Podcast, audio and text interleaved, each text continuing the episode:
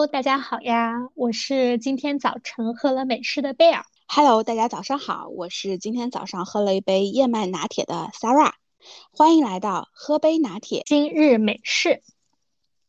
那这个冬天呢，其实我不知道大家有没有感觉到，就是这个十一月格外的寒冷。不知道你有没有感觉到？我有感觉到，虽然说最近气温有二十度。但是还蛮寒冷的。对我们其实讲的是这个大的经济和职场环境，其实格外的寒冷。是的，这两天应该新闻我们撇除那些文娱啊、抗议啊这些新闻撇开不说，那我相信整个十一月份最轰动的其实是关于一些大厂的裁员信息，对吧？对，特别是海外的。对吧？对，特别是海外的，比如说啊，Meta，对吧？裁了百分之十三，超过了一千一万一千名员工被裁。啊，包括 Elon Musk 去收购完 Twitter 几天之后，然后就裁了七千五百名员工的一半，对吧？是的。嗯，对对对，新科技的代表，当然传统的这个电商公司就是亚马逊，其实从十一月十六号当时也是裁员一万个人。对，是的。就还蛮轰动的，并且这些都是国际非常知名的顶尖的这样子的一些大厂了。对，top 大厂，你想一下，裁的人当时也是对吧？也是削尖了脑袋进去的。是的，就你刚刚讲 Meta 的时候，我印象特别深，因为我一个高中同学就是在 Meta，然后被裁了。这个事情发生在就是前几周，反正是有一个晚上，他们当时应该在美国当地应该属于早晨。嗯，就是他发了一个朋友圈，类似于说“我应该找工作了”，就是因为他确实是当时我们班非常佼佼者的这样一个人，他应该是被保送的，如果我没有记错的话啊。然后包括当时在 Meta 之类的，然后据他所说，就是早晨收到了一封邮件，对，应该很 shock，对对对，非常震惊，然后并且就是立即通知嘛。对，而且其实你想一下，就是这个国外，其实国内之前，呃，很多新闻的热点都是国内的一些大厂裁员，包括三十五岁现象啊等等，就是其实还是蛮多人蛮焦虑的。对，并且这个现象，我觉得怎么说呢？从二二年开始，一直到现在，可能十一月底了，可能马上这一年都要过去了，我感觉一直充斥着这一整年，对吧？是的，你经济大环境不好嘛？啊，年底大家各个企业都要交答卷了。对，你看六七月份，就是我们国内很多大厂开始裁，也在裁，然后对，附带着就是他们的一些上下游供应商也连带着裁，因为业务没有了嘛，对吧？你们你们行业呢？怎么样？我们行业，呃，我觉得可能说在裁员上，目前的话其实还不是很多，但是呃，就最近而言，我知道像我们生物医药行业。苏州有几家还蛮知名的公司工厂关了哦，对，然后其实从上半年就今年年初开始，就是整个医药市场的融资情况较去年相比有一个大幅度的下降。嗯，对对，因为你想，因为这种口罩时代，再包括国内的一些呃医药的一些发展，以及一些呃海归人士回国创业。在前两年，就是医药的话，它其实是很火的，就是对投资市场的一个热门。嗯啊，然后今年的话，其实虽然也还有，但是它是一个大幅度的一个下降的。另外一个就是可能国内的话。裁的更多的会是一些，比如说像销售端啊这样子的一些人，一些大一些大厂或传统药企。嗯，但是年初的时候，包括到现在，就是一些嗯海外的一些头部的一些企业，嗯，他们在海外已经开始缩减管线了。嗯，那其实相对应的就会带来一些人员的一些流失。哦，OK，对对，其实我会觉得就是说裁员其实是一个方面啊。另外一方面的话，就是我们还聊到了说，最近还有个新闻，就是京东的高管降薪嘛，对吧？百分之十到二十，对。对。所以其实你会发现，我觉得，呃，我不知道是刚刚你其实讲的是医药嘛，因为我们是做招聘的，嗯，涉及到的行业也会比较多。除了刚刚讲的医药，包括像半导体，对吧？最近两三年其实很火。是的，非常火。对我们其实还是集中在做就是研发这一块儿，就是 IC 设计这块儿。那你想一下，我们明确明显能够感受到的一个点是什么呢？就是前两年，就去年吧，我们就讲去年，去年整个我们说从上游如果投资市场来看的话，其实热点非常多，非常多公司拿融资。是的。今年其实从三四月份，半导体设计公司就会已经有倒下的了。然后之前看到的还有就是说，呃，过不了，就是 B 轮之后就没有 C 轮了，等不到了。对对对，对吧？是的。啊，然后这个是上游的，然后你从我们说整个呃公司，我再往下看，你会发现就是去年啊，我觉得夸张到当时有个情况，就是有一个可能硕士毕业应届生，可能工作一年都不到，然后直接就是开五十万的，而且啊，好多人好多人抢，对，好多人抢。然后你看，今年其实从整体的，虽然当然半导体行业它整个薪资还是会比其他行业还是会高一些，但是很明显已经没有去年那样的一个涨幅了。就这个是从下面来看。那第二个就是我们刚刚讲说，其实你会发现，除了上部的，就是你刚刚讲投融资的一些好的标的在减少，那资本它其实也在观望嘛，毕竟手里面的钱没有这么多了，对吧？然后手里面的钱它就会更值钱，我得选好的一些标的。那另外一方面的话，其实再往下看的话，你会发现失业的中年人越来越多，对，非常多。之前我在我们家附近的一家星巴克，啊，哦，我真的是亲眼见识到了，就是原来可能在知乎上才会看到的一些人，啊，就是就是坐在那里一直刷简历的。对，你能明显的感觉到是这样子的，对，对对，是的，我我之前有好多候选人，其实也会打电话来问我，然后就是有没有有没有一些职位啊，或者是帮忙推荐一下，因为最近公司在做一些优化嘛，对，对，是的，啊，其实你你刚刚讲到就是药厂的有些工厂关嘛，然后之前你知道我们做汽车零部件这一块儿，其实现在很多的效益也不是很好，所以说就会导致是说候选人都在频繁的在看工作。对，大家可能一方面就是在频繁的看工作，另一方面的话就是可能目前自己的公司状态还算稳定，但是内心也很焦虑，因为这个大环境在这里，你没有办法说呃去完全无视这样子的一个现状。嗯，是的，对，所以聊到，我不知道你身边有这样的会被裁掉的朋友吗？其实是有的，对，就除了你刚说的那个 Meta 同学。Meta 其实，哎，其实他还算好，因为你知道 Meta 赔偿不错，并且他还比较年轻，他可能唯一担心的是签证的问题。那在其他方面上来说的话，我觉得他还是有优势的，在找工作上。我觉得就是我周围确实有这样子的一个人，他应该是夏天六七月份左右是被裁的。嗯，啊，他就是属于某个大厂的一个供应商内部的一个员工，对，然后。嗯，坦白来说，就是他当时被裁的时候，他没有告诉我们周围的这样一些朋友。嗯，哦，他是在我记得是夏天，然后是在比如说，呃，我有一天可能当时那天在外面还是办什么事儿的，就是有什么事儿找他，然后呢，我们就说那个，那要不约一下？然后本来是觉得他应该是在下班，因为我知道他那时候已经假期不多了，他上半年请的还蛮多假的。嗯。然后他说没关系，他说我可以出来。然后我说啊，你不是没有假期了吗？嗯。然后他说，啊，我已经休息了一个月了。哦，对。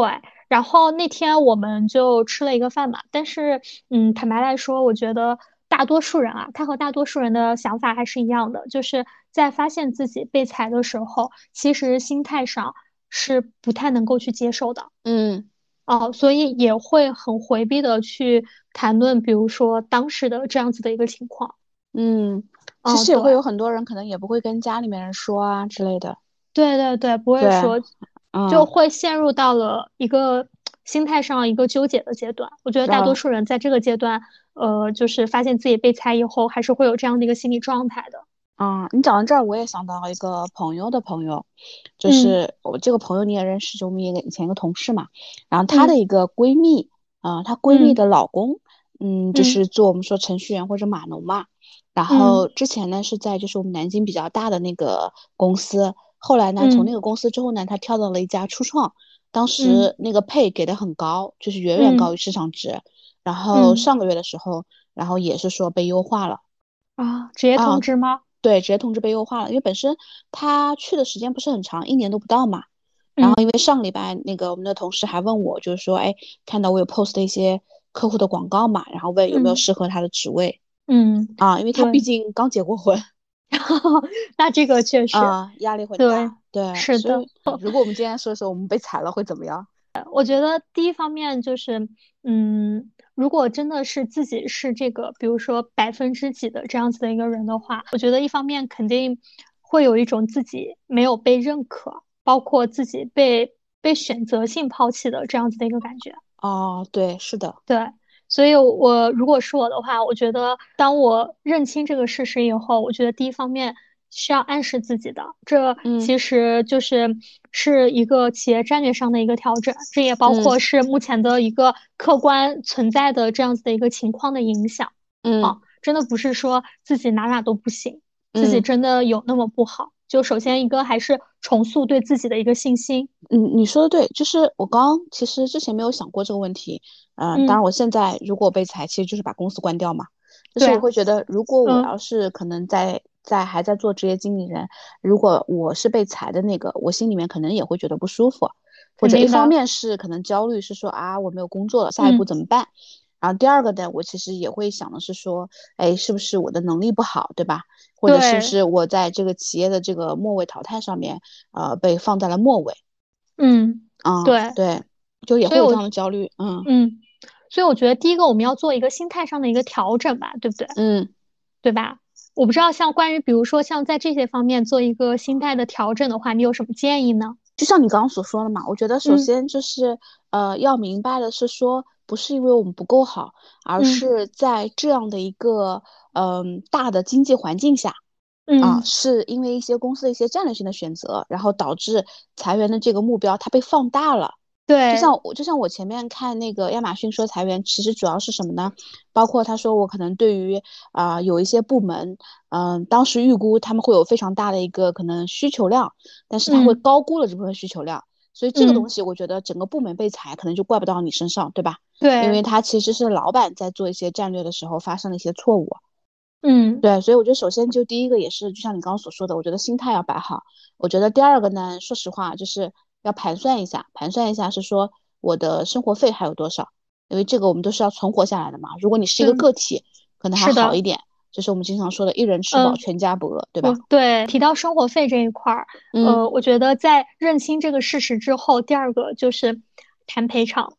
哦，对对对对对。对啊，对，因为有一些公司，你比如说像这些大厂，所有人都盯着，他可能说相对他的一个赔偿条件是公开的、透明的。甚至说很优渥，嗯，对吧？因为也是给自己的一个企业瘦身之后去做一定的 branding 宣传。是的，日常生活中我们存在了很多就是中小型的一些企业，甚至说一些没有那么合规的一些企业，嗯。啊，他们可能会说采用一些非正规的一些方式去进行裁员，嗯，或者说在赔偿上面的话去做一些手脚。啊嗯。嗯，我觉得对对，这一点的话，提醒的很对。嗯，所以说我们在第一步调整完自己情绪之后，马上要把我们理性给拿出来，就是要去看一下整个公司在走这个裁员流程的时候是不是合规的，我们是不是可以从一些法律啊或者是法规的角度去看一下，是有哪些空间可以去争取多一些的这个赔偿金的。对，是的，啊，对。哦，那你刚刚讲到这个点，我想插入一个特别有趣的一个事情，那是很多年前了啊。然后当时我有一个候选人，他是一家其实五百强公司的一个呃管理者，然后呢，他其实在那家公司工作了可能有十几年，然后当时他去找，就是当时就是公司要把他给裁掉嘛，因为一些原因，因为他们组织架构进行了一些调整，所以他的这个位置其实发挥的不是很大了。但是呢，他其实也蛮贵的，我说实话。所以呢，可能老板在这个位置上觉得，就是多他这份工资还是有点多余的啊。然后其实后来上来的那个人，就是在他上面放了个位置的那个人，比他要年轻很多，嗯啊，就整个性价比啊更高。然后呢，完了之后呢，就是要裁他嘛，然后就找那个他，他当他当时跟我描述了整个去跟 HR 谈判的一个过程，我觉得蛮有意思的。然后他当时说，其实本来他能从比如说 N 加一、N 加二谈到了呃，就是 N 加三可以多一点嘛，嗯。然后你知道他直接后来谈到了多少吗？谈到了二 n，哦，天呐，对，然后他先找 HR 去谈的时候，他就说：“你看啊，我跟你一样，在这公司怎么怎么的，对吧？多少年了，什么什么的。”然后呢，又说了一下自己的 performance 啊，然后又讲了讲那个，他其实知道的就是成除了正常的 N 加 N 加二，他可以再多争取两个月的。嗯，所以呢，他其实先把 HR 这个关啊过了之后，然后呢，又让 HR 再去帮他争取，他觉得不是还不是很满意。啊，然后他怎么再去说服 HR 呢？他中间还最后还还抛了一句话，我觉得特别的有杀伤力。我跟你说一下，他说，啊，他就说现在这个公司的这个情况你也看到了，对吧？就是老板的这个想法呢，肯定是启用新人的啊。对。但是呢，就是我们这一波就是要走的人呢，还是得为自己争取一下的啊。所以你也得帮我争取到二 N 啊？为什么呢？Why 呢？因为 Today is me, tomorrow is you。哈哈哈哈哈！牛不牛？牛牛牛！当时他在抓住痛点。对，当时他在跟我说这个故事的时候，你知道吗？我都惊呆了。嗯，这句话我真的印象深刻。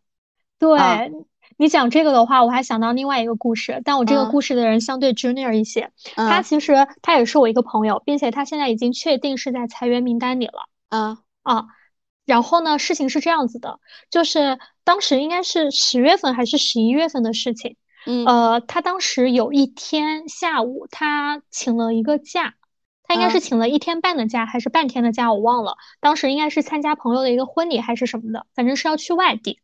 但是呢，正常情况下他请假的时候，这应该是一个很正常的一个事情。嗯，他那天非常纠结，然后呃，我们也不知道他纠结的点是什么，但是他说他总觉得新一轮的裁员名单要出来了，因为在此之前他们已经裁了两轮了。嗯。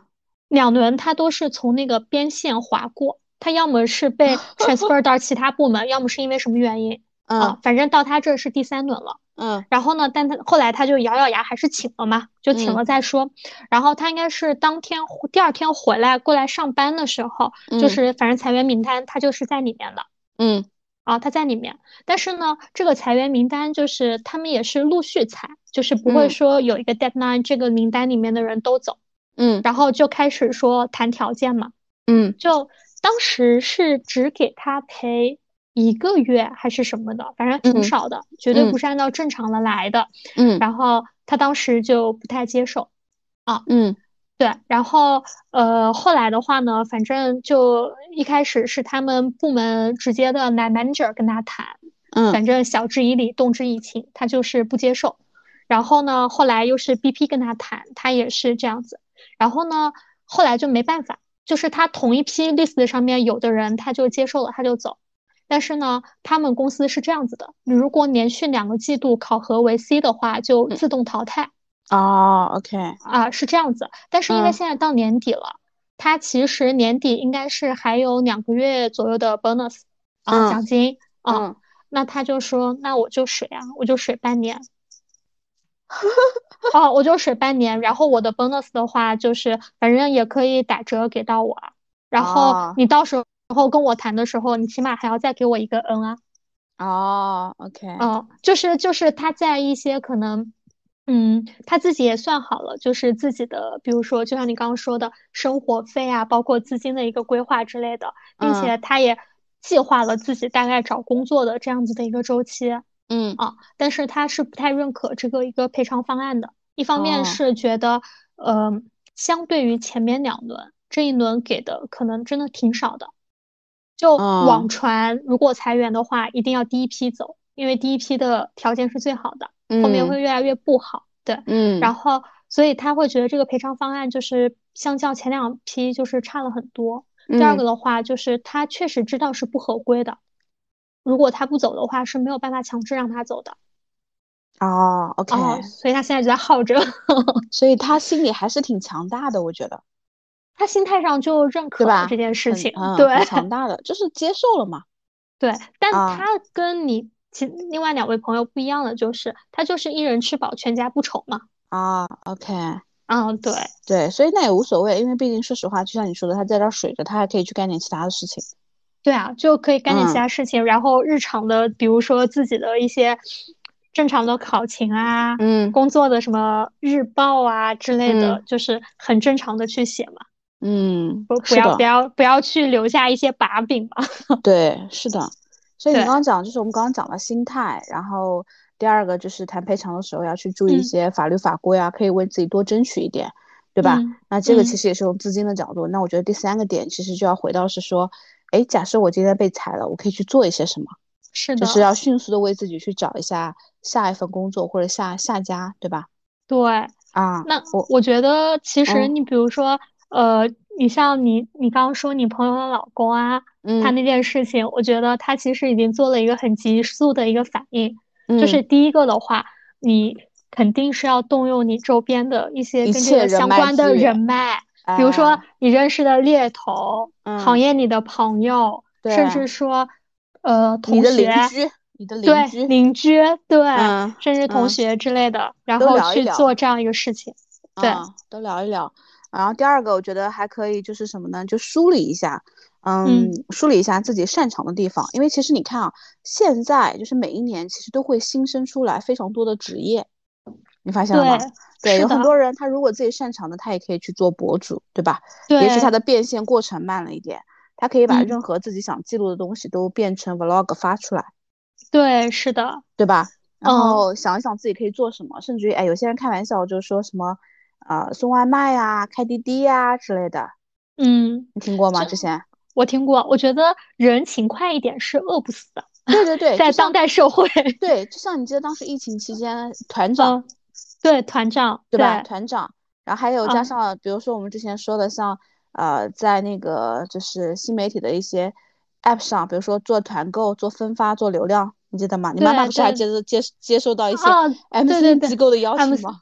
对对对，但但你要说到这个，就包括其实，嗯，我在就是年中旬的时候，我在知道这些消息的时候，其实就是我也跟我们一些朋友去聊过，就是我们如何去，比如说。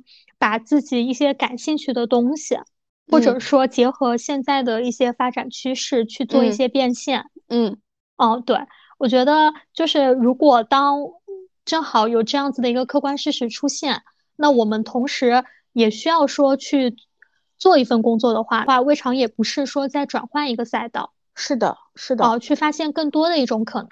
对，就是人在被逼到那个份上的时候，他总归还是有出路的。就像你说的。就是勤快一点，我觉得都没有什么太大的问题。接着这个话题说啊，其实我刚刚，呃，刚刚那个去谈就是二 N 的 Today is me, tomorrow is you 那个人，他我后面其实第三点说，如果我们说找一份工作的话，你猜他后来去干什么了？他做猎头了吗？嗯，不是，那个人不是做猎头了，他去做的这个事情，啊，非常出乎你的意料。我给我给你还原一下，后来我找他打电话的一个场景。就是哎，我说哎，比如说哎，Hello 贝尔嘛，对吧？假设啊，然后说那个可能我有有一个职位找他嘛，我说哎，我不知道你后来就是因为他拿了二 N 的赔偿是可以休很久嘛，对。后来我就问他，我说哎，你最近忙吗？啊，新工作机会看了吗？什么的啊？哎，他说那个，他说我晚点回你啊，他说我他说我正在上物理课，哎，我说你是带孩子上物理课吗？啊，他说哎，不是的呀，他说我现在教物理了。他自己搞了一个高中的那个数理化的培训培训机构，你让我想到了张朝阳啊！为什么不是？为什么不是杰克马？因为因为因为我真的我是我是在抖音上看过他的物理课直播的，虽然量子物理。是吧？是那样子物理吗？我听不懂，对我听不懂，但是我觉得我听他讲就很有趣，很有魅力。但他不是的，那个我，那个候选人，他他就是呃，给就是高中的那个数理化，然后做应试的培训的。嗯，啊，他就办了一个机构，他说就做寒暑假，可赚钱了。对，是的啊，所以是不是很想不到？你说他在外资公司待了那么长时间，哎，他最后做这个挺好。他说还能平时带带他儿子。对你讲这个的话，我还想到一个，就是关于就是找一份工作啊这样子。今年上半年就是比较流行飞盘嘛，嗯，啊，我们当时有一个飞盘教练，嗯，他应该是很早，可能一一年左右，还是一几年左右，他就有接触了这个，但那个时候他纯粹就是兴趣，嗯，然后后来的话呢，他当时是因为呃，就是。工作可能薪水啊有一个下降之类的，他就兼职去带晚上的飞盘教练。嗯，我们当时可能一个场子大概十几个人，每个人最初的话，我们参加一场活动可能大概是呃五十几块钱，然后反正当时就那一场嘛，加起来可能一两千块钱吧，这样子。嗯。然后他可能呃一场的话，当时是几百块钱，但是就晚上一个半小时。嗯。啊，他说他那天的运动量也够了，兴趣也得到了满足，然后就很好。对。对。后来的话，后来我听说他就全职做了。因为这个的话，它其实就像飞盘，包括腰旗橄榄球，就是现在很流行的一些户外活动，包括那个桨板。嗯，哦，你说到这个，我还想到 另外一个，我曾经的一位候选人，他是他是非常知名的国企的一个做 marketing 的一个人，他毕业于我们当地非常好的一个九八五的大学，呃，就是那家房地产是以那种。叫什么？就是品质好出名的啊。他当时是做 marketing。你还记得去年年底我们吃饭的时候，我还跟你讲过，他们投资了一家店，在你们原来公司的那个楼上，我们去吃的那家店啊，就是一个 club 那个对。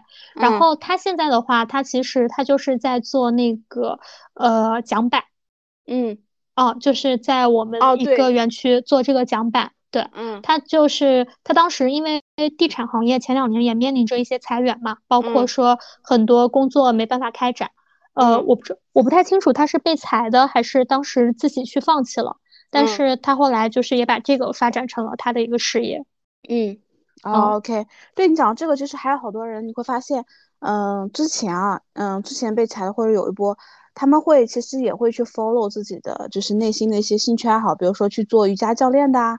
健身教练的啊，对吧？嗯，其实自己也能够运动到，然后同时也能够把自己的爱好能够发展成自己的事业，嗯，对吧？对。那当然还有一些，我觉得可以寻求的是什么？我举个例子，比如说，嗯，在这个年龄段的你们身边总有一些朋友吧，嗯哎，也许你们跟朋友之间，你们可以 run 一些小的项目，嗯啊，可能就是比如说需要你投入一点点资金啊，对吧？对，哎，做一些小的一些项目。比如说，你可能了解哪个项目做哪个，如果不了解的，我不太建议碰。嗯，其实我，嗯，就是我老公有朋友，他们去做了什么呢？嗯，做了棋牌室。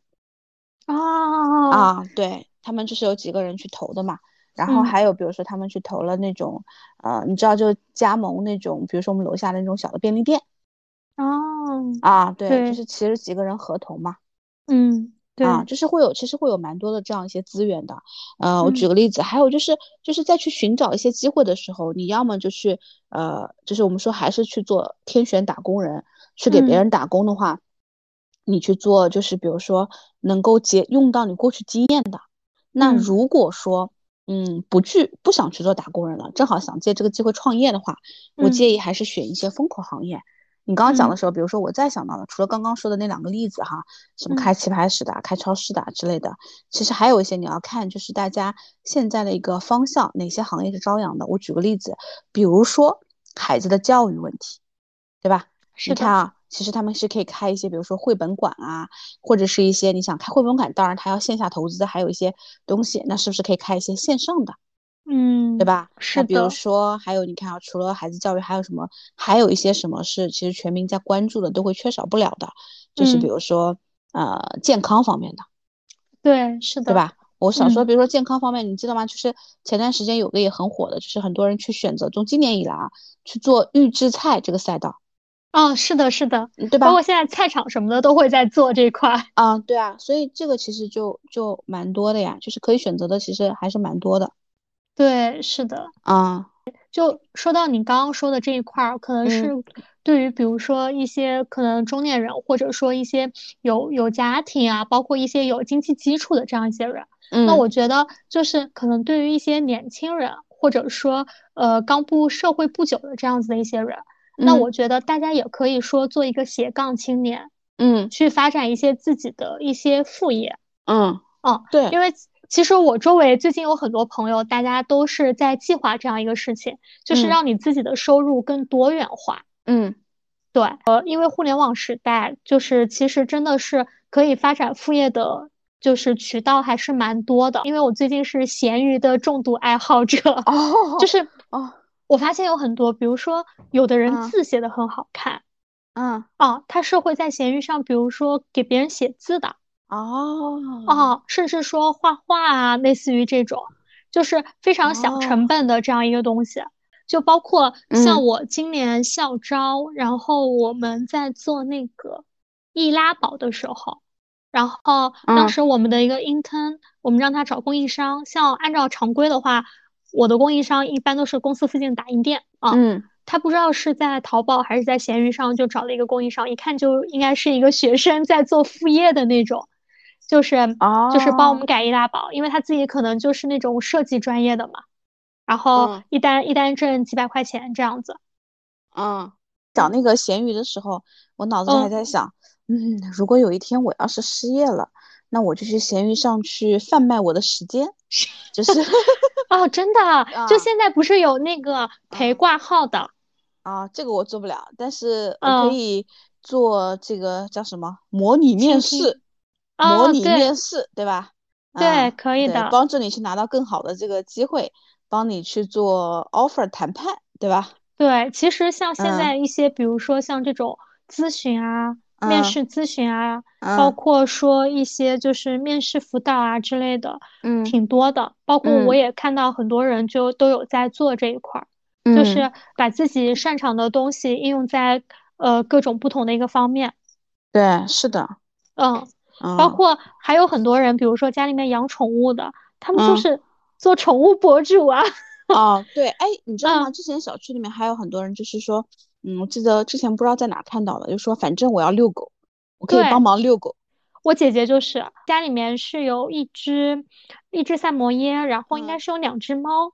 嗯。然后她比如说像一个国庆，如果她不出门的话，她就会帮小区里面的人遛狗，然后代喂。我觉得他们现在这个行业啊，宠物的钱、小孩的钱，包括女人的钱，都挺好挣的。所以我觉得就是呃，因为在这样子的一个行业的话，就是呃，大家也可以说把自己的收入就是呃去进行一个多元化的这样子的一个分配。当你的收入不是来自于单一的渠道的话，你的心态也会更稳。嗯，对，是的。哦，当然，我觉得这些是在你呃，就是怎么讲呢？吃饱的情况下。嗯，对。如果你真的说你可能你的赔偿条件谈的也不是很好，你的就我们说的一些 fucking money 可能也不是说能够足够去满足你一个阶段去生活的话。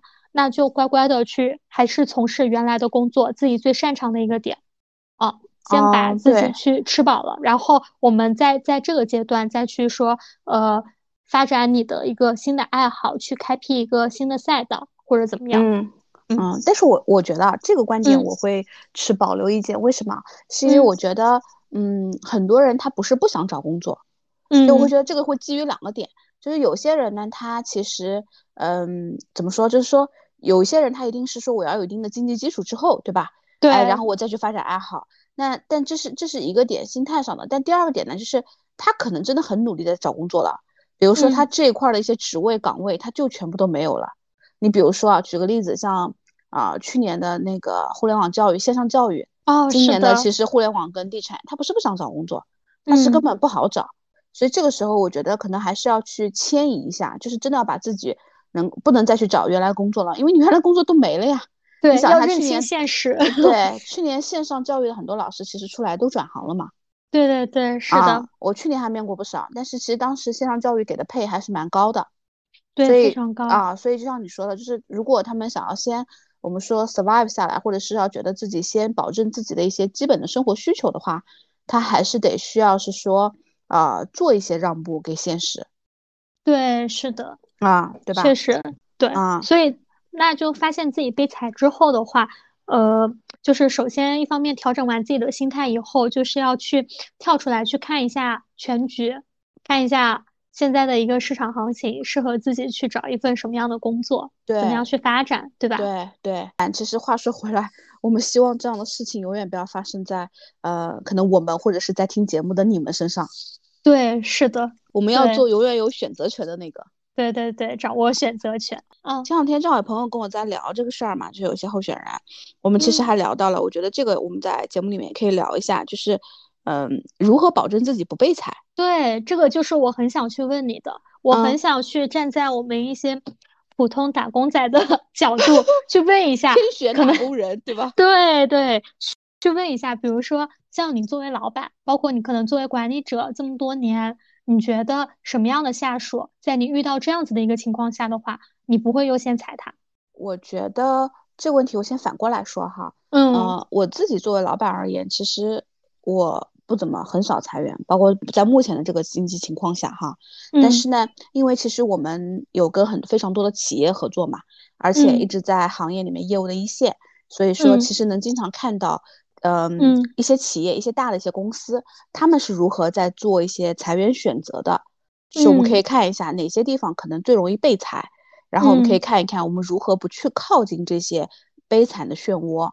我觉得首先企业它裁呢，就像你说的，肯定是为了瘦身嘛，对吧？对，瘦身瘦身呢是为了让自己整个企业能够更好的活下来啊。嗯，那第二个呢，其实还有一些是企业它其实是在为过去几年所做的一些战略错误在买单，比如说他会裁一个部门，比如说我举举个例子，呃，我之前比如说不是我，就一个企业，他之前是做线下的，那他突然发现说，哎，线上是线上这块我也可以做。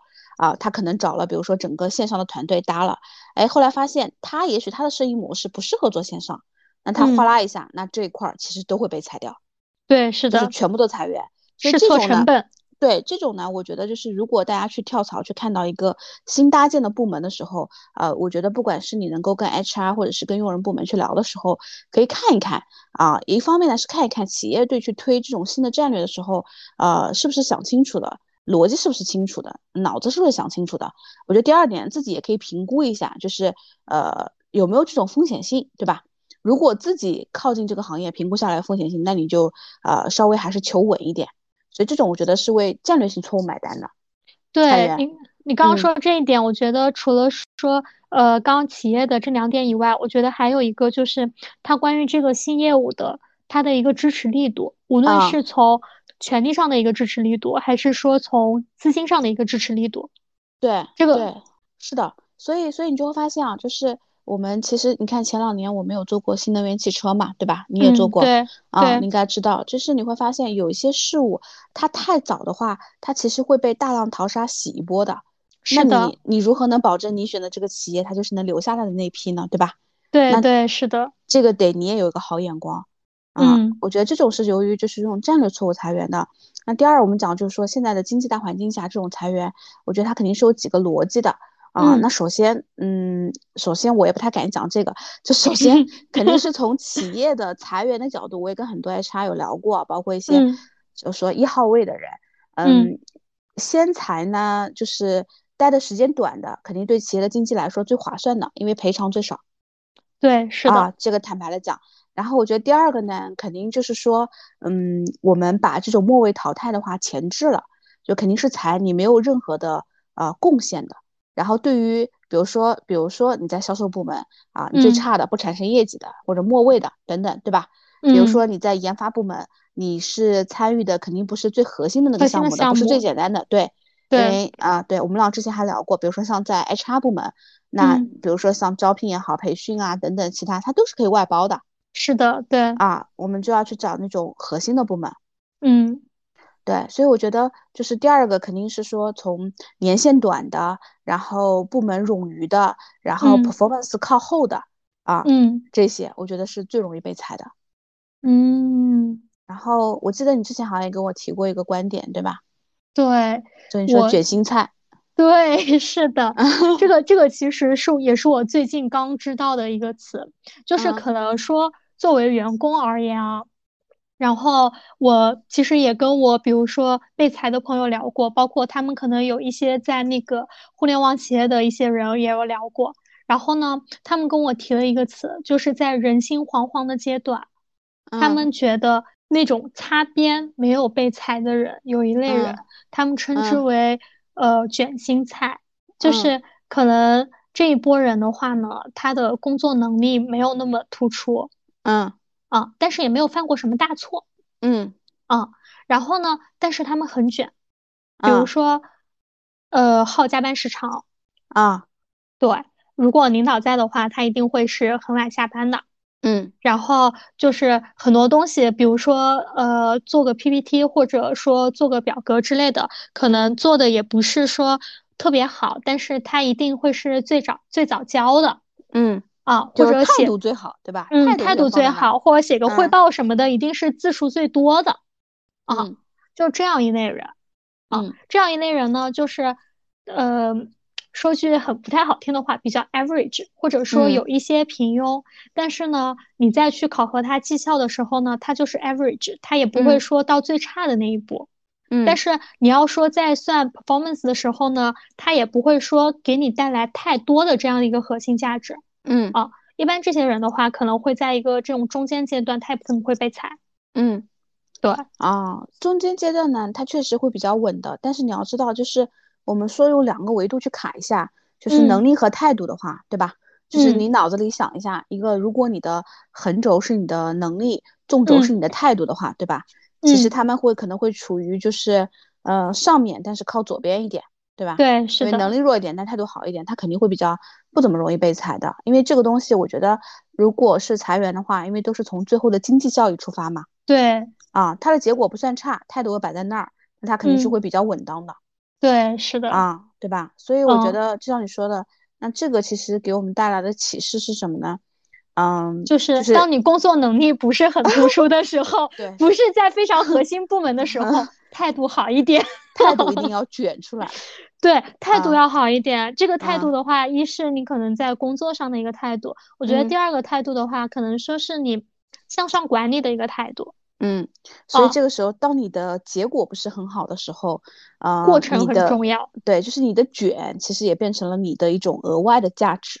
我觉得，当一家公司它可能有这样子的一个计划的时候，它是比较会去看你日常的一些过程的，比如说考勤，还有对，还有你上次跟我提到的报销，报销，对，报销，然后甚至说有一些啊，他会。他会去翻你的一些，比如说日报、周报，嗯，然后他会说去看你的，比如说时时间进度，你这个项目的一个跟进情况，因为有的人这些就很水嘛，对不对？对，可能就是就是日常写写这样子的。所以，当一旦你们公司有这样子的一个讯息的时候，我觉得这样一些常规的工作是要做到位的。哎，你讲到这个点，我还有一个新的想法，就是当现在。每个公司可能都有这样的一个裁员啊或者降薪的这样一个呃怎么说预警出现的时候啊，嗯嗯，我觉得大家还可以再做一件事情，就是我们刚刚说的，保证自己能够稍微安全一点，就是一定要能有机会的话，多去承担一些东西，就是多做一些啊，是的啊，因为多做一些呢，主要是从两个方面来考虑，呃，第一，你想你拿一份工资对吧？但是你可能做一点五份甚至于两份的工作。哎，你就是那儿性价比最高的人哦，是的，对吧？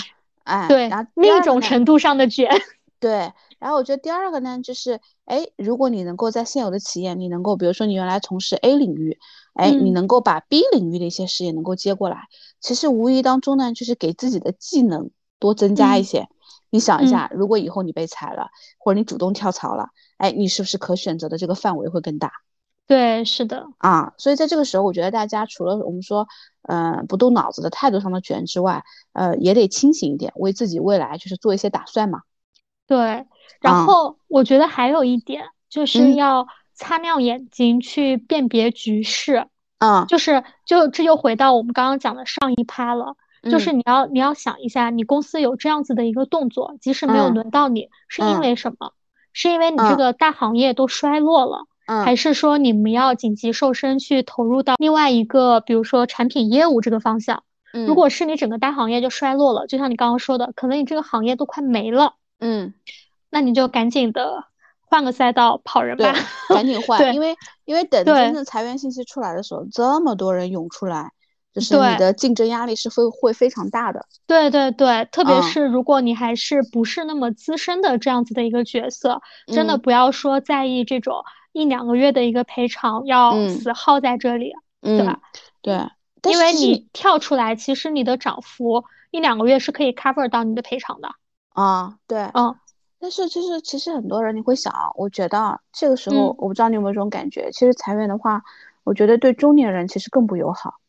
对，是的，对吧？因为很多企业它其实会考虑是说，嗯，怎么说？就是说，第一个，你可能你的性价比不高啦，对吧？嗯。第二个，你可能如果你都过去在这个领域这么多年经验，如果你在转型的话，你的转型成本其实比年轻人会更高。我觉得就是怎么说呢？你刚刚说可能会对中年人不友好，确实是。但这个时候，我觉得，嗯，我觉得如果遇到这种情况的时候，你是会需要，你需要舍弃一些东西的。嗯。哦，需要。如果你真的想要去选择抓住一些东西的时候，你是需要舍弃一些东西的。啊，就是要去做一些抉择嘛。对，就是说，可能说会对一些中年人，那我可能会受到一些地域，甚至说家庭的一些限制。嗯。啊，我的选择性没有办法那么多元化，甚至说没有办法，就是像嗯，比如说很多年轻人一样那么有弹性。你觉得像面对这种情况的话，你周围会有这样子的一些朋友吗？你觉得他们要怎么面对？比如说，呃，突如其来的这样一个裁员？嗯，我觉得其实首先啊，如果整个行业不好的话，还是得换一个行业。嗯，啊，这个是第一个。我觉得第二个就是说，就像你说的，那如果换完之后，你你自己心态上得接受跟原来的不管是职位也好，薪水也好，它会有一些落差。对，那我们再回到最初哦。他，因为我们都知道可能要换一个赛道嘛，但是现在你也知道，就是很多公司招聘，比如说希望这人，呃，比如说什么二十五岁，有十年工作经验，就这种，就是因为企业他在招聘的时候，他可能会对行业的背景还会有一些限制。对对，嗯，那这样一些人的话，你觉得他们要，比如说做一个什么样的准备，才能够让他们进入到这个行业呢？嗯，我觉得首先他们如果进入这个行业，企业是不会给他机会从最基础开始做的。对，是的，这个是肯定的。但是，但是，所以我们他们要去找的一些工作的一些机会，应该是更就是他们要想一下，就是中年人，我们比比如说，那现在讲中年人其实不太友好啊。嗯，就是我们说三十五到四十吧，那我们要想一下，是说这个年龄段，当然我自己也处于这个年龄段，就是比年轻人我们能够有的是什么？因为如果这个时候你拼技术也好，其实对拼一些新的东西，你的接受能力其实是没有年轻人强的，因为你的工作强度也没有办法那么卷，对吧？但是有一些东西，就是我随便举个例子，比如说在有一些工作、有一些行业里面，比如说偏商务啊、偏一些职位的话，这些其实处理一些复杂情境的一些工作，年轻人也许不具备。对，经验啊，对，因为这个它其实是需要一些经验的。你比如说，再比如说我们这个行业，对吧？对，其实偏猎头也好，人力资源咨询也好，等等，它需要你还是有一些生活阅历的。对，就是小年轻上来，那这些行业它其实也可以选，对吧？嗯。我话再讲回来，就是你记得吗？几年前其实已经有这样一波热潮了，很多 HR 转型什么的，比如说保险。哦，是的。其实我觉得还是一个朝阳行业来着。对，是的。对吧？对，刚刚其实讲了，给大家参考了，说了特别多，就是关于啊如何在现在这个环境下，如果你被裁员了或者预防被裁员，可以找到的一些经济出路，对吧？嗯，啊，对，是的。其实想讲这些点呢，其实我觉得，嗯，也是一样。我觉得在这样一个多变的一个时代里面，我们要去找一下什么东西是不变的，因为其实我们是说。嗯，你在社会上工作也好，还是说你自己做一个 SOHO 一族也好，啊，我们其实是在用自己的能力去换取一些，比如说社会对我们的一些物质回报。这个上面它其实是一个价值对等。所以说，我觉得不变的那个点是，我们在任何时候都要非常明白我们的优势在哪，以及我们如何日复一日的在自己的优势项目上去多增加一些砝码。让自己变得，不管是在一个公司也好，一个组织还是一个社会上，都让自己的价值就是无可替代。我觉得就是因为我们讲了很多关于一些，比如说裁员的一些大环境啊，以及我们的一些心态啊，呃，归结到最后，我觉得，嗯，还是希望大家能够做到，就是当裁者不迷，能够认清局势，去做一个更好的一个调整，但是未被裁者也是自清的。就是在这种情况下，也能更深刻的去认识到自己，去剖析自己，然后去选择自己更擅长的事情，创造出更多的价值，让自己成为不可替代的那一个人。是的，嗯，好的，那今天我们的节目就到这里啦。